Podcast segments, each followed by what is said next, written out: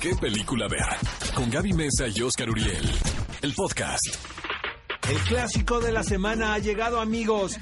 Peliculón loco. Ciudadano Kane de Orson Welles de 1941.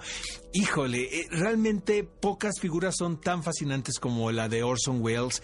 De verdad, eh, si tienen oportunidad, hay una serie de documentales alrededor de su figura. Eh, un tipo indudablemente muy talentoso, visionario. Eh, empezó como un niño terrible, un fan terrible, Ah, exactamente. terrible. Y trabajando en adaptaciones en aquel entonces pues muy modernas de textos de Shakespeare. Después este él eh, caracterizó a Falstaff en una película. Eh, Tenía una tenía un amor en particular por los textos shakespearianos y eso la verdad me late muchísimo.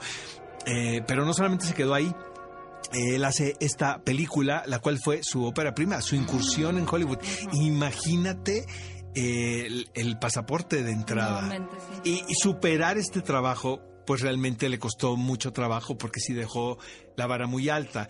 Eh, para ponerles en contexto, amigos, era una película un poco tramposa porque él la vendió de alguna manera, eh, pero evidentemente no necesitaba ser muy inteligente o muy, muy listo.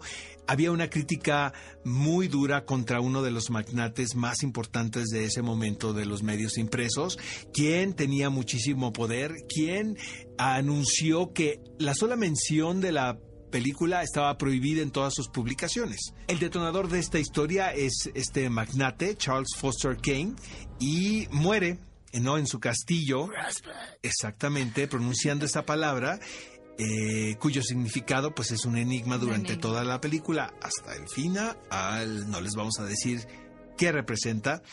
Eh, y sí, es una película fascinante de principio a fin. eh, es una película fundamental en la academia también, por, por muchas razones.